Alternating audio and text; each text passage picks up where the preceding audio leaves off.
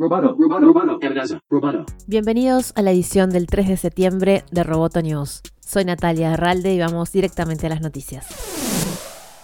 Las restricciones impuestas por China para la exportación de software están frenando la inminente venta de las operaciones de TikTok en Estados Unidos. Los posibles compradores analizan distintas posibilidades para adquirir la matriz china de ByteDance. Según informa Reuters, entre las opciones se maneja pedir la aprobación de China para otorgar un licenciamiento del algoritmo de TikTok al comprador. Otra chance es concretar la venta sin el algoritmo, lo que obligaría al comprador a buscar un sustituto para esto. Y otra posibilidad es negociar un periodo de transición para ajustar el acuerdo. ByteDance necesita un comprador en forma urgente para poder cumplir con la orden del presidente Donald Trump que prohibirá TikTok a partir del 15 de este mes si no se ha firmado la venta. Según ha trascendido, los candidatos hasta el momento son por un lado el consorcio Microsoft Walmart y por otro lado Oracle. Pero China no lo está haciendo fácil ya que ha acaba de actualizar las normas de control de exportaciones para restringir la venta de tecnología como la que usa TikTok para recomendar videos.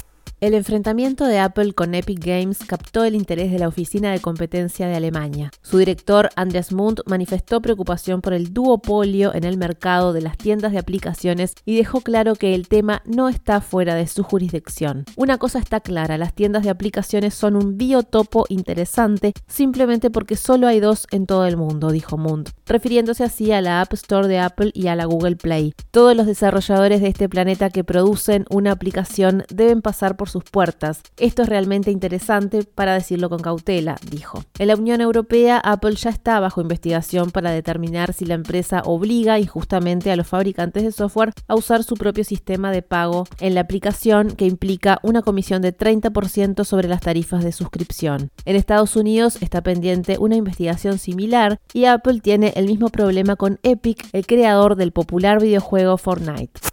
Microsoft desarrolló dos herramientas que permiten diferenciar imágenes y videos reales de los contenidos manipulados que cambian la cara o la voz de una persona, lo que se conoce como deepfakes. Una de las herramientas es Video Authenticator y permite analizar imágenes fijas o videos y determinar con un porcentaje de probabilidad de que se trata de un contenido manipulado, según informó Microsoft en un comunicado. En los videos, esta herramienta funciona en tiempo real, de modo que puede decir fotograma por fotograma mientras el contenido se reproduce, las posibilidades de que un video sea en realidad un deepfake. La otra herramienta permite detectar contenidos manipulados y asegurar a los usuarios que el video o imagen que están viendo es auténtico. Esta tecnología se usará para operar una iniciativa anunciada hace poco por la BBC, conocida como Project Origin, para combatir la difusión de la desinformación en los medios de comunicación.